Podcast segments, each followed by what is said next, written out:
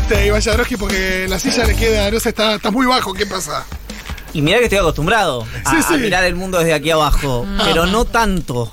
Claro, la silla atenta Voy a hacer algo, permiso. Ahí está. No, está Ahí está. apoyando el Pesada. micrófono en su falda. Es rarísimo. Pesada esa plataforma. Para acá viene, además. aquí viene el equipo técnico a darte una Te mano. traen otra silla. Pero me gustaba un poco esto, la verdad. Es un poco Igual como- si querés dejala, Miru, Sí. dejala. Eh, Ah, tengo que dejar un- Vino, vino, Uh, ¿sabes cómo? Como el mozo que trae la silla para las niñas. En esa. Ahí va. La- la sillita. silla. La sillita. La Sillita para alta. comer.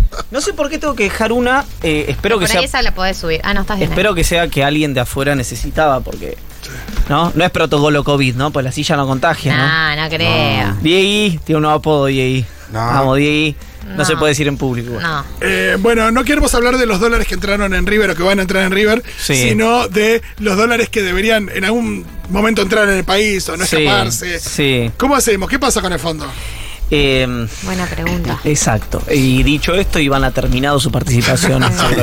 Por- todo- es todo lo que tengo para decir sobre este tema. Está eh, complicada la situación. Eh, Argentina, en palabras de una persona muy importante del dispositivo de gobierno que recién, que acabo de ver, digamos, vengo de un almuerzo con esta persona, me vine directamente para Futuro, me dijo, me, usó una palabra que me pareció interesante que me dijo, estamos corniceando. Corriciando, eh, me queda re- más que interesante para mí es eh, angustiante.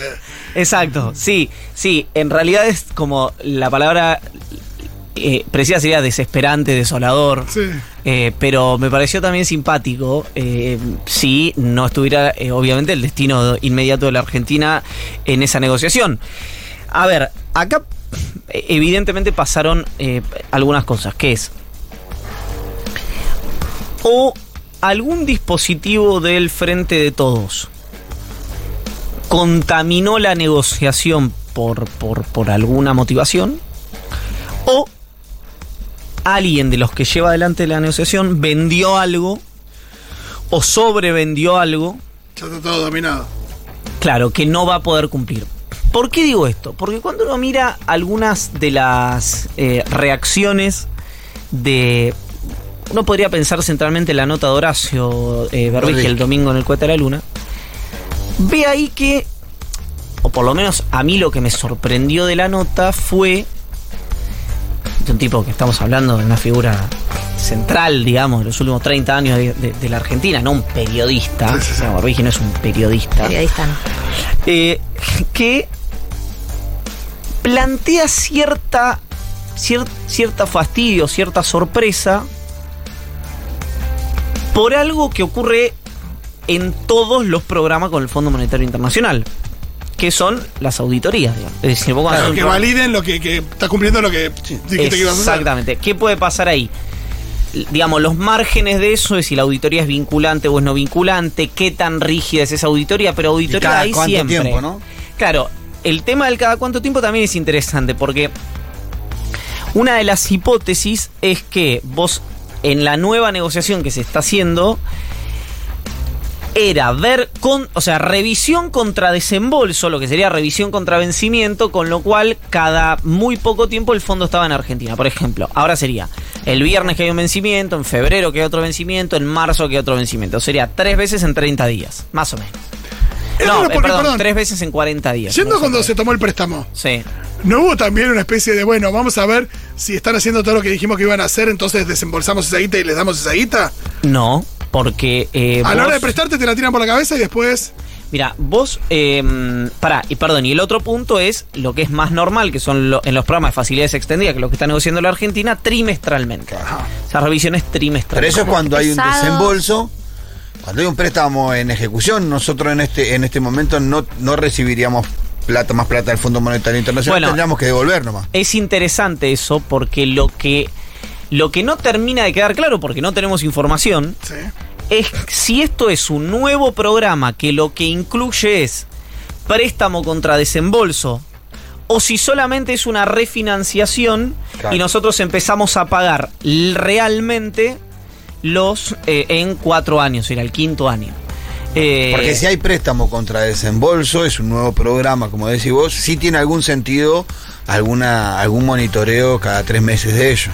Y te complica, o sea, te resta soberanía económica Sí, si sí, el sí. control es tan rígido. No, sí, eso iba a decir, Ah. cada vez que hablamos de esto me agarra una angustia Está bien colonia- que te agarre. colonialista. Está bien que Me te da una agarre. una o sea, toda esta conversación, toda la palabra monitoreo. Tutelaje, La palabra tutelaje es como que control. me agarra tanto un, un miedo colonialista, ¿no? Sí, como y- que y- es- Le es la agregaría misma sendero matriz. fiscal. Boludo, es la misma matriz. Es la- ponele el nombre que quieras, pero es la misma matriz. Y además, lo, lo interesante de esto es que eh, el gran punto. Recién ahora empiezo a entender, en realidad no, pero me gusta decirlo un poco así. ¿Por qué alguien que negoció el canje de Kirchner me dijo una vez el préstamo, el fondo no condiciona para prestar, sino que presta para condicionar. Es decir, el objetivo último es el control de la política económica del coso, no, eh, no que le devuelvas la guita. Por supuesto. Eh, lo cual, en- en- por un punto, es bastante evidente. Convengamos que es la segunda economía de América Latina, no la Argentina. Tener control sobre la economía argentina Eh, no es menor. Sí, exactamente. Creo que debemos estar. Me hiciste entrar en duda ahora, Pito. Debemos estar terceros. Ter- Segundo, ¿No? tercero. México, Siempre fuimos Brasil. segundo, pero estamos ahí. México, cu- Brasil, Pero nosotros- ¿cuándo se dio en otra experiencia donde eso se cumpliera? Digo, en base a las expectativas del fondo, esto de, eh, bueno, préstamo, entonces después disciplinamiento. eh, Bastantes digo, veces, sí. Pero, ah, pero eso ya más. Colombia, Perú. No, no, pero con Argentina, digo. Ah, no, bueno. eh, Porque con- Argentina en ese sentido no es un buen alumno. Así que No, con Argentina, Argentina fue un excelente alumno ¿Cuánto? que con la re- y Menem Cavallo, eh, Menem de la. Rúa, en realidad, eh, que, El que con- se desordena es Néstor. claro, que se desordena es Kirchner, que con la receta del fondo eh, a pie de juntilla voló por el aire Argentina. Lo interesante de esto es que en la experiencia de Macri, lo que te podría decir el fondo, no, para ellos fueron, valga la redundancia, más a fondo de lo que proponíamos nosotros. Sí. Claro. Nosotros no queríamos eliminar retención. Nosotros, de hecho, dijimos, vuelvan a poner retención. Entonces, hay algo ahí que es interesante eh, que tiene que ver con las versiones que hay alrededor del acuerdo. Porque a mí lo que me dicen es que sigue siendo un tema el sendero fiscal. Sí. Ahora, cuando me, me dicen cuál es hoy, en dónde está trabada la negociación, a mí es un sendero fiscal que me parece posible. Lo voy a decir de esa manera. Posible. el que plantea el, el que plantea el fondo o el que está El más que plantea el fondo. Pero no hay muchos detalles sobre eso. Bueno, hoy me no. dieron números. Ah, bueno. Apa. Recién hoy. Es la primera vez que escucho algún Yo también. número, ¿Y sí. qué opina Ahora. Martín de ese sendero? Ahora, eh, no, bueno, de, de hecho sería importante que hable el ministro de Economía, o que Sí. hable, eh, o, o- o Chodos, o que alguien dé detalles. Sí, ayer sobre decíamos, me parece importante porque estás en un estadio en donde no tenés una definición y empieza a ser más posible el default, ¿no? Que hace algunos meses. Hace algunos meses, hoy es posible. Sí. En esa situación en donde es posible el default, lo más importante que vos tenés que hacer es explicar al pueblo argentino la- la- las implicaciones de cómo se contrajo este préstamo mucho más claro de lo que se viene explicando hasta ahora y cuáles son las consecuencias de ello y por qué tomaste esta decisión. Es imposible llegar al default si no explicas eso, si no hay un estallido, si no es un quilombo, vuela todo por los aires. Para Yo- una pregunta, sí. si no pagamos el viernes, ¿ya es default? O, porque viste que a veces dicen, no, bueno, en realidad técnicamente Bueno, es default, y te iba a decir piqui, eso. piqui. Hay algo que se llama en estas co- en, en esto en estas negociaciones son los technicality, que es como si es default no, porque vos tenés Claro. un periodo de 15 días. ventana. 15 no, no, eh, no. 15 días. El- son el- más, son Lo que meses, escuché, a ¿o ver. no? Son 15 varios días- meses. 15 ¿Cuándo es días el segundo Fondo vencimiento? Tengo la boleta de, de la luz que dice segundo vencimiento. Claro, a mí Ayer, me ayer explican 15 días el Fondo Monetario. El, el protocolo, ¿no? Elevaría una carta al, al directorio del Fondo informando esta situación. Todo el proceso puede durar entre 4 y 6 meses, más 6 que 4. Lo que pasa es que Infobae ya tiene lista. ¿Y cuándo la te- nota. Infobae cuándo te dice que ¿Y te, y te pasan a- al estudio jurídico que te cobran? Ah, Bueno, no, no pasa. no, digo, lo que pasa acá es que el- ese technicality para las variables macrofinancieras de la Argentina, es decir, el dólar, la, la suba del tipo de cambio, la presión sobre el tipo de cambio, la salida de capitales, etcétera, etcétera, etcétera, no esperan el technicality. Ah, Eso esos es lo que muchachos. digo. no, aprovechan esos 15 días. Por eso, tío, vos me decís, mirá, desde que vos deja, no pagas el viernes Sí. Y, y en seis meses te declaran default, yo te digo, mirá, en el medio... La sangría de esos seis meses es tremenda. Tal vez... Bueno, no quiero ser catastrofista. Celo. Eh, tenés que llegar a esos seis meses. Si tenés suerte, llegás a que esté, for- esté formalmente en default. Pero lo que quiero decir respecto a esto, me parece interesante, es Kirchner ya hizo esto una vez. En el primer eh, canje con el fondo, Kirchner está 72 horas sin pagarle al organismo. Eh, 72 horas sin pagarle al organismo. ¿Por qué? Porque estaba negociando justamente el finito de, eh, de lo que está pasando ahora, que ahora les voy a decir respecto al sendero fiscal. Ahora, el punto de eso es que Kirchner tenía lleno de reservas el Banco Central. Vamos a ver, digo, y ahora. eh, Exacto. Argentina venía del estallido del 2001, entonces ya había defolteado la deuda privada. Claro. América Latina en una situación completamente distinta a la que está hoy, ¿no? Porque si falta- La fortaleza política de Néstor particularmente también es un tema. Kirchner como, como un, un- alguien particularmente audaz respecto a eso. sí, con creíble elecciones, en con elecciones ganadas. Claro. Y además, y una cosa interesante que no es menor, que es de 2005, que es un kirchnerismo no verificado. Es decir, hoy ya sabe el, el sistema político, empresarial, el, los organismos multilaterales, qué es el kirchnerismo. Sí, total. En ese momento era Néstor Kirchner, un peronista que vino de la mano del peronismo tradicional de la provincia de Buenos Aires, con un, con un registro de superávit gemelos muy importante, es decir, un obsesivo del déficit fiscal, de que no hubiera déficit fiscal, eh, que había administrado bien su provincia. El famoso cuadernito en donde tenía esa, esa cifra que a él le interesaba. Exacto. Después el kirchnerismo mutó en otra cosa. Yo hoy dije esto en la radio, en, en la Con televisión. Cristina mutan otra cosa, decís vos. Claro, dije, Con Cristina empieza. con Cristina empieza a Sí, te ser escucho por eso. el, el déficit empieza a ser una variable probable, etcétera, etcétera. Y hoy alguien me decía que estaba viendo eh, C5, el noticiero, me decía, o más bien te diría, me mandó a decir, eh, no había, él me dice, había superávit gemelos, es cierto, pero Cristina termina el, su mandato con los salarios y las jubilaciones en dólares más alta de América Latina. Entonces es, diría Alfonso Pratgay, ¿dónde te aprieta el zapato? Sí, pero No, pero- era como, pero igual ahí era, me parece que era parte de un todo porque había como una lógica de alternancia entre Néstor y Cristina que, era- que tenía que ver con su lógica de gobernar, porque era Cristina por un periodo, era Néstor otra vez con su lógica de cuentita, era Cristina por otro periodo. Puede ser. Lo que pasa es que... principio, pasa que pasaron cosas. en el- Bueno, y el, y el, y el momento de, de, de, de, de- ¿De de- quién? de más, eh, vamos a decirlo de alguna manera, en el que menos se atendió la cuestión del déficit fue en el último mandato. Claro, pero Sí. porque yo creo que la cuenta era esa. El que estaba contada así, bueno, hacemos un mandato muy austero con las cuentas, damos desarrollo, salario más, am- más más Bueno, alto. pero después volvemos otra vez, después volvemos otra vez a, re- a recomponer eso y así vamos avanzando. Está, pero digo, en el, último mandato sin Sí, porque Kirchner ya, claro. podría haber sido un mandato austero y no lo Sí, fue. sí, pero- Eso digo. Hay, hay, hay naturalezas y lógicas Claro, también en las personas que no podés obviar, ¿no? Sí, sí, Cristina tiene sus formas y Néstor tenía sus formas. Exacto. No hay su manera de ver la economía. Tengo una pregunta. Eh, supuestamente la lectura del déficit no había cambiado un poco post pandemia, como bueno, hay margen para el déficit. O sea, no, no hay una lectura un poco más amable con el déficit o más comprensiva con el déficit. No, durante la pandemia lo hubo. Y Sí, ahora ya no. efectivamente. Y ahora Después ya de la pandemia. ya ahora claro, exacto. De hecho, lo que te dicen los economistas, por lo menos los economistas que más escucho yo es, vos podés usar el déficit como herramienta de eh, contracíclica cuando estás en una recesión. Ahora, cuando estás creciendo, apostar al déficit no, eh, no, no parece recomendable. Insisto, el prim- la primera persona que uno recuerda que era un obsesivo de los superávit gemelos, Néstor Kirchner, y hago también mías las palabras de quien hoy me, recordaba, que es cierto que no había superávit gemelos, pero que ahí estaban los salarios en dólares, las jubilaciones en dólares más alta de América Latina cuando se fue Cristina. Bueno, a mí lo que me dicen respecto al déficit,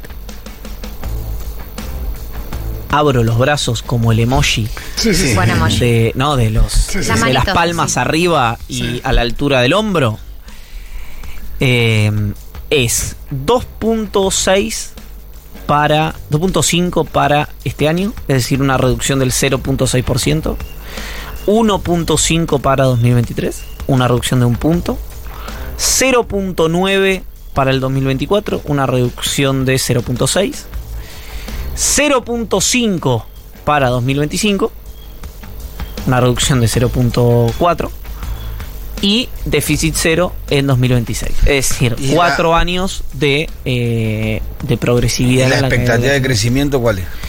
Depende con quién hables. Hay alguno que te dice... ahí está, vos decís, bueno, de- si vos creces a cuatro puntos anuales es una cosa. Si, vos- no digo- Mira, el, vos, haciendo la cuenta en el aire, esto que te voy a decir, el, el gobierno dice, bueno, nosotros queremos reducir el déficit en base a crecimiento y recaudación, no en base a ajuste. Ahora, algo de ajuste va a tener que hacer. Sí, sí. Sí. No Sí, existe. y esos números de déficit con. ¿Qué ajuste contemplan? No, puede ser Porque el ajuste. ajuste vos sí lo puedes prever, entre comillas. Bueno, claro. eh, exacto. no, no, el- no lo- los ingresos. Sí, sí, vos podrías Bueno, pensar. pero, pero depende un poco también del nivel de crecimiento que tenés. ¿eh? Sí, sí, ahí, porque- ahí vos decís, bueno, si yo crezco cuatro puntos, de, de esto tengo que ajustar dos, por ahí, por ahí dos, medio punto. bueno, ¿Entiendes lo el- que te digo? claro, el punto ahí es que los presupuestos son Claro, previos. presupuestos. previos. Entonces, después, no sé, tenés, una pandemia no va a ocurrir porque ya estamos eh, alertados de que puede ocurrir, pero quiero decir, tenés o una sequía, o hay una guerra, esperemos que no. Incendios. o hay, un- eh, eh, hay un mm, brote de lo que sea en China, claro. ¿Qué Ahora ya está, está todos, los, todos los escenarios abiertos. Exacto, todos los Por escenarios son Eh, posibles. las máquinas se levantan. Exacto. Por supuesto. Todos los escenarios son posibles. Pueden los Avengers tener una guerra acá, destruir todo. Acá, El en mejor Futurock. de los- acá, justo en acá. Futurock. Mejor de los escenarios que intervengan los Eh, ahora, en ese marco, vos podés prever, bueno, yo voy a, crear- a crecer tanto. A mí lo que me dijo alguien que forma parte del gobierno, está peleado con la cámara, pero también es crítico de Guzmán, me dijo, los números que hicimos nosotros, eh, vos teniendo una, un crecimiento de más o menos eh, cuatro puntos. Vos podés tener, perdón, un crecimiento de cuatro puntos este año, cinco el año que viene y aún así cumplir con las metas fiscales del fondo. Yo me tiro cabeza, a mí me decís eso, me tiro Sí, cabeza, sí, sí. me firmo. Ahora, eh, está pasando algo que yo tengo una buena, eh, una buena visión de y me parece que, que- que- que le puede servir y le ha servido a la Argentina eh, el ministro Guzmán. Ahora, me parece que es hora que de explicaciones, digamos, ¿no? Porque estamos todos. A punto de. momento. Suponete que está haciendo el chicken game, ¿viste? El juego de la gallina que hacen los yankees, que dan dos coches, sí, sí. Sí, uno sí, sí. enfrente del otro hasta que uno volantea. Pan y, pan y queso. Claro, hasta el, hasta el, hasta el viernes, porque es el vencimiento. Bueno, el sábado, el domingo, alguien tiene que empezar a explicar algo Sí. porque estamos Fundamental. todos. eh, No, y me parece que es clave la cosa también que dice el Pitu de, de ser lo más didáctico posible, de, de- de explicar eh, digo, de dónde surge, cómo, cómo impacta y el porqué de las, de las medidas y, y también eh, explicar las medidas y tratar de, de- de ver qué pasa con eso, porque cuando no está del todo claro las razones, ahí Bueno, donde... bueno, más que nada con un gobierno que tiene grandes problemas de comunicación en donde necesita por un montón de cosas, por estrategia propia, por, por falta de medios, ¿no? Por un montón de cuestiones tienes problemas de comunicación. Y eso lo suplí solamente si la militancia lo entiende y lo sale a militar puerta a puerta, porque ahí está el tema, ¿viste? De convencer a una sociedad de que el default es por estas razones y tenés que salir a militar esta política. Para eso la tenés que explicar bien.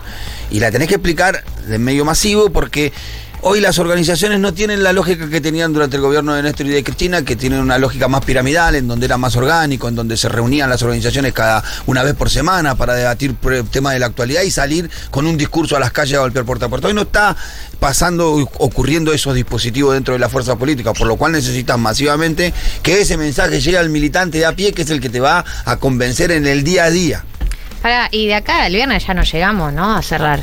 ¿Cuántas chances hay que de acá al viernes cerremos? No, no, yo creo que muy Ya está. Digo, creo que. A, a ver, El viernes no va a ser. hablaba con alguien de- del gobierno importante el fin de semana y me dice: Mira, no sé si voy a poder hablar porque estamos con el tema de las negociaciones, reuniones tras reuniones tras reuniones tras reuniones. Yo no, felizmente para la Argentina, yo nunca llevé adelante una negociación de esta naturaleza, pero. Eh, no sé, Eh, yo te tengo fe, eh, grandote. Si me arreglamos con el fe, grandote. Yo sé que te agrandas en, la, en las albertas. Y caigo yo, no, lo comunico yo. Eh, pero eh, sí me imagino que cuando vos, cuando es tan frenético el ritmo, pues estás a punto de. Claro, cuando la gente ya dejó de dormir es porque se está por cerrar. Lo que Sí. pasa es que la inminencia, es interesante esto, porque la inminencia para la comunicación, para el periodismo, es ya. Sí. Literalmente ahora. Pino Solanas es una inminencia total. Estuviste muy bien, Diego. La inminencia eh, en los tiempos de estas negociaciones puede ser un mes. A eso voy eh, respecto a los tiempos, puede ser en cualquier momento. Yo, eh, a mí lo que me sorprendió el, a- ayer fue que le pregunté a alguien que, que, que es muy escuchado por, por el kirchnerismo, una persona que dice que hay que privatizar aerolíneas argentinas, te estoy diciendo, ¿eh? O sea, no estamos hablando de alguien que es un. que es, no es Axel Kisilov, la persona con la que hablé, que me dijo: Yo con este nivel de reservas no pagaría. El viernes no pagaría. O sea, Para mí, y que esto, perdón, no quiero acá abrir un, un debate nuevo, pero digo, ¿vieron cuando siempre hablamos sobre por qué es necesario exportar Sí. y la distensión ambiente-desarrollo? Bueno, en parte es para vos tener dólares en el Banco Central Claro. y para poder usar los dólares en el Banco Central en situación de crisis. Porque ahora Si lo pagás, quedás en bola. quedás con muy pocas reservas. Y, y estos saben que quedás en bola. Entonces Obviamente, salen a apretar sobre el dólar. Al otro día tenés una corrida que te vuelve Exacto, loco, estos muchachos. Exacto, puedes tener. Lo que pasa es que ahí hay un punto interesante también, que es.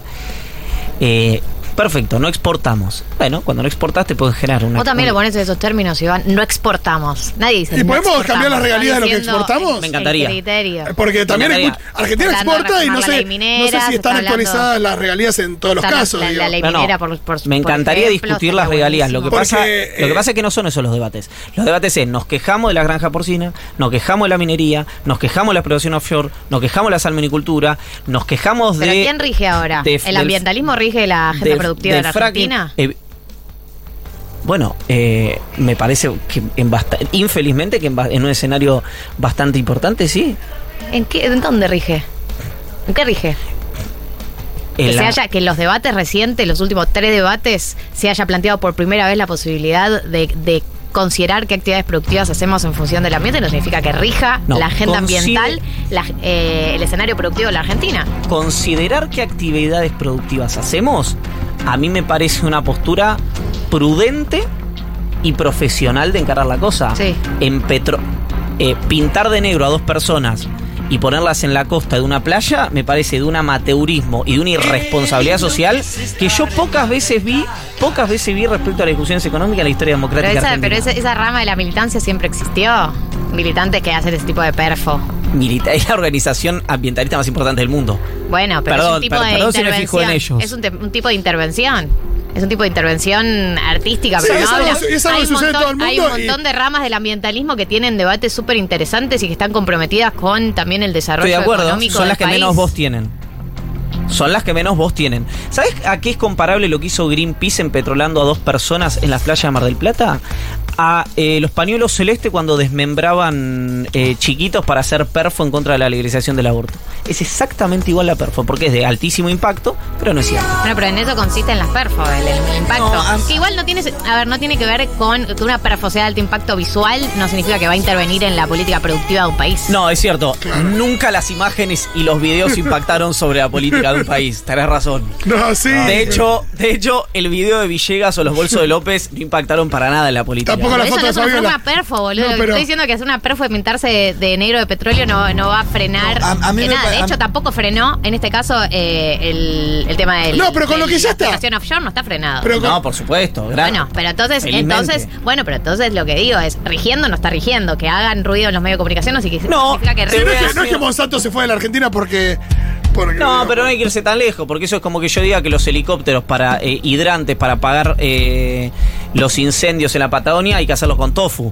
No, no, no haga, no, no, no, no discutamos con la peor versión del otro porque Exacto, la, chica- la chicana puede ser muy sencilla. eso es lo que Pero digo. lo que digo es que en la, en la discusión que se dio en la, en, en la minería en el proyecto Navidad, en la meseta, el, de, el, el de San principal, Juan. el principal responsable de eso fue el gobernador Arcioni. Sí, por porque hubo falta un de- error político. por su falta de eficacia política. estrategia. Ahora, yo lo que vi, lo que vi, incluso de diputado del Frente de Todos, incluso de diputado del Frente de Todos, es cuando, que para mí en todo su derecho y correctamente, porque yo creo en la soberanía de- del conjunto de las provincias argentinas, Tierra del Fuego dijo, eh, no, a la, no a la salmonicultura, saludo uno, saludo dos, salió por unanimidad, el pueblo Tierra- eligieron a sus representantes, los representantes prohibieron la salmonicultura en aguas eh, cercanas. Listo.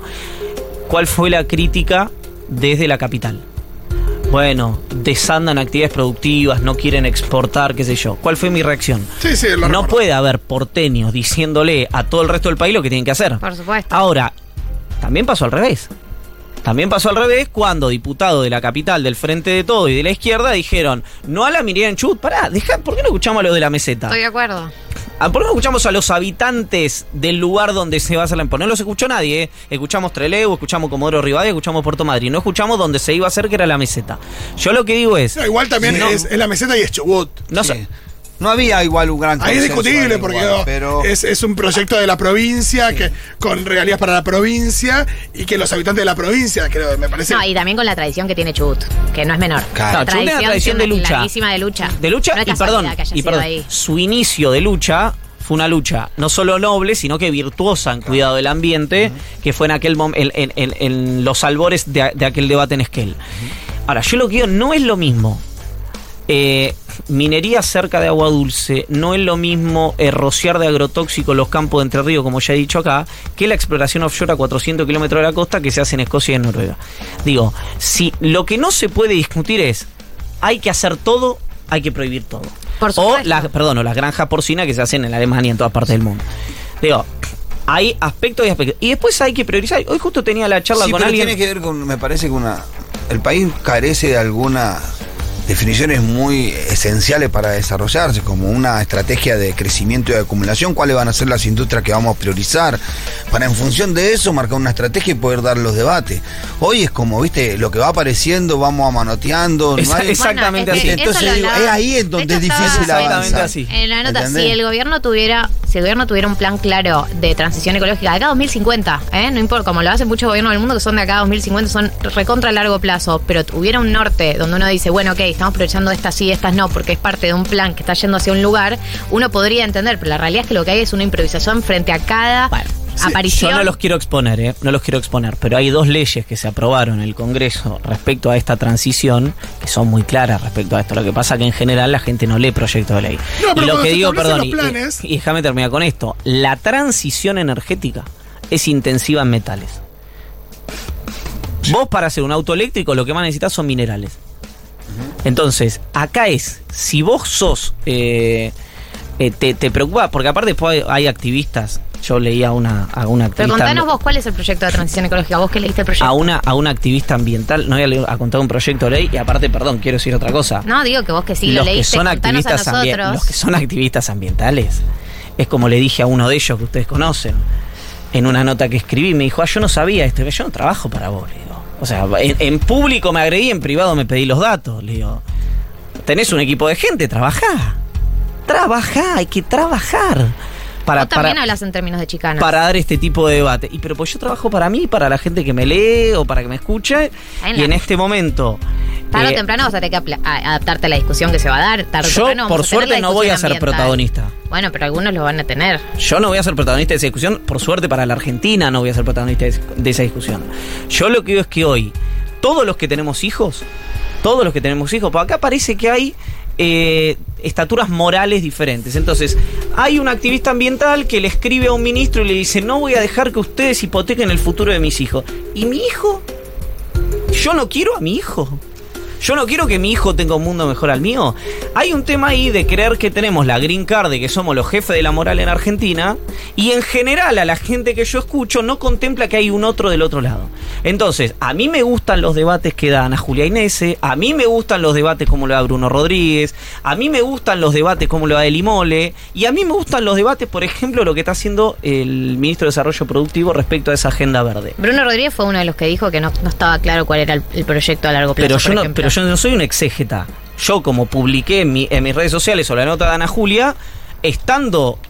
eh, teniendo En la nota esa que diferencias. compartiste también lo dice. Por eso, pero teniendo diferencias en algunas cosas, puedo recomendar esos materiales. No soy un obcecado, como sí veo a veces ese tipo de cierres en algunos eh, otros que debaten de ambos lados de la grieta. Entonces, lo que digo es, yo también le quiero dejar un mundo mejor a mi hijo. Ese mundo mejor tiene que existir para que yo se lo deje. En mi país. En mi país, pues yo no me voy a ir a otro lado. Y la transición energética, entre otras cosas, para hacer autos eléctricos, batería de litio. De hecho, se llaman baterías de litio. De litio. El nombre lo dice que necesitas litio. Entonces digo, seamos responsables respecto a esa discusión. Nada más lo que digo. De, no podés hacer cualquier cosa en función del desarrollo económico y no podés querer prohibir todo en función del cuidado medioambiental. ¿No que también falta información? último. Yo digo, si vamos a ser responsables a la hora de comunicar, que vos digas que eh, la re- o sea, que vos plantees el- el- la discusión de la deuda y una situación que va a condicionar la política macroeconómica del país y la vida de todos nosotros como una línea, como con una linealidad a la militancia ambiental, para mí no es responsable. Eh, Pero eso es una interpretación tuya. Yo lo que dije es que vos necesitas dólares en el Banco Central y los dólares los obtenés de, una, de dos maneras. Dólares en el Banco Central vos los obtenés de dos maneras. O exportando o bajando salarios. No hay otra. Ahí la Subiendo, elección, subiendo regalías. Eso es Hay exportando. margen, no, ya sé, pero hay margen en. Porque digo, de los proyectos que ya están corriendo en Argentina, digo, sobre los que el ambientalismo, digo, hoy por hoy, eh, digo, pone, pone alguna duda y demás, pero que ya están funcionando. Eh, digo, están actualizadas esas, esa- esa- esos niveles de retención de regalías. No, para mí las margen por- regalías, por ejemplo, del proyecto Navidad, era una burla. Claro, bueno, porque, porque discutamos eso también. Eh, Pero si esa es la discusión, espalda con espalda. Si la discusión es cambiar los proyectos de ley para que haya más regalía y que el Estado tenga más intervención en los controles, a mí me vas a tener espalda con espalda. No, y a mí además- lo que no me gusta es el discurso, Sigue- el Estado no puede controlar porque está muy cerquita de pensar que somos un país de mierda. No, ¿eh? muy no, cerquita. Pero porque pienso- Muy cerca. sigue pasando lo que no, ah, yo lo aprendí de Pino Solana. eh, viste que, que ellos a simple declaración jurada se llevan los minerales del Bueno, país. por eso ¿Sigue digo. ocurriendo eso todavía en la digo. actualidad? Por eso no lo sigo, yo no estoy seguro de si sigue ocurriendo. Me parece que ¿Sabés hubo una es modificación. buena- eso, eh, ahí no me voy a meter en un tema que no conozco. Eso se lo podrían preguntar a. Ahí sí se lo pueden preguntar a Quique Viale, a Bruno, que lo deben estudiar mejor. Eh, lo que digo es: si esa es la discusión, la modificación de esas leyes. Podría ser una parte de la discusión. Completamente de acuerdo. Completamente de acuerdo. Ahora, lo que digo es: como Chile, que tiene el mismo pedazo de tierra que nosotros, exporta 30 mil millones de dólares en cobre y nosotros exportamos 3. O ellos son unos suicidas. O nosotros nos estamos perdiendo de algo. O tal vez el punto justo está en el medio de esas dos cosas. Sí, porque al- mismo tiempo, yo digo, con, con mayores regalías. En la mitad de la cordillera. Con más información. También pasa que a veces eh, se siente que hay poca información. Entonces dicen, bueno, explotación petrolera. Bueno, ¿qué significa eso? Muchas veces no está claro desde el vamos. Y me parece que con más información, uno de última, cada uno puede hacer su análisis costo-beneficio. Decir, bueno, hay un costo ambiental, es este. Estos son los beneficios en términos de trabajo para el país, de, de- de dólares y demás. Y, y contrastar con información, decir, bueno, cada uno asume el riesgo o el, o el costo que, que- Exacto. Exacto. pero si no tenés ni información, eh, ni, ni están claros también los, estoy de acuerdo. los estoy de acuerdo. resultados, los ingresos. De hecho, el, el- el punto más flaco, por ejemplo, de la exploración offshore, para mí tuvo que ver con que el gobierno lo hizo a fin de año clandestinamente, como si estuviera haciendo algo malo, sin información, opaco, de espaldas a la sociedad. eso asusta también, en general, eh, Por levanta, supuesto, alertas. por supuesto. Ahora, la reacción de eso, como bien dice y sugiere Ana Julia en su nota de Abro Hilo, es no puede ser un estudio de factibilidad completamente eh, impresentable como aquel que presentó Greenpeace. Digo, si las discusiones son, eh, otra vez, eh, eh, uno, eh, hippies eh, antidesarrollo contra lobista de las mineras, bueno, está más. A mí alguno de estos muchachos que, que- que hacen participaciones públicas me dice lobista de la minera y yo alquilo, digamos. Qué sé yo, está todo bien, digamos. A mí, a mí me, realmente soy de teflón para esas cosas. No me impacta nada en decir lo que quieras.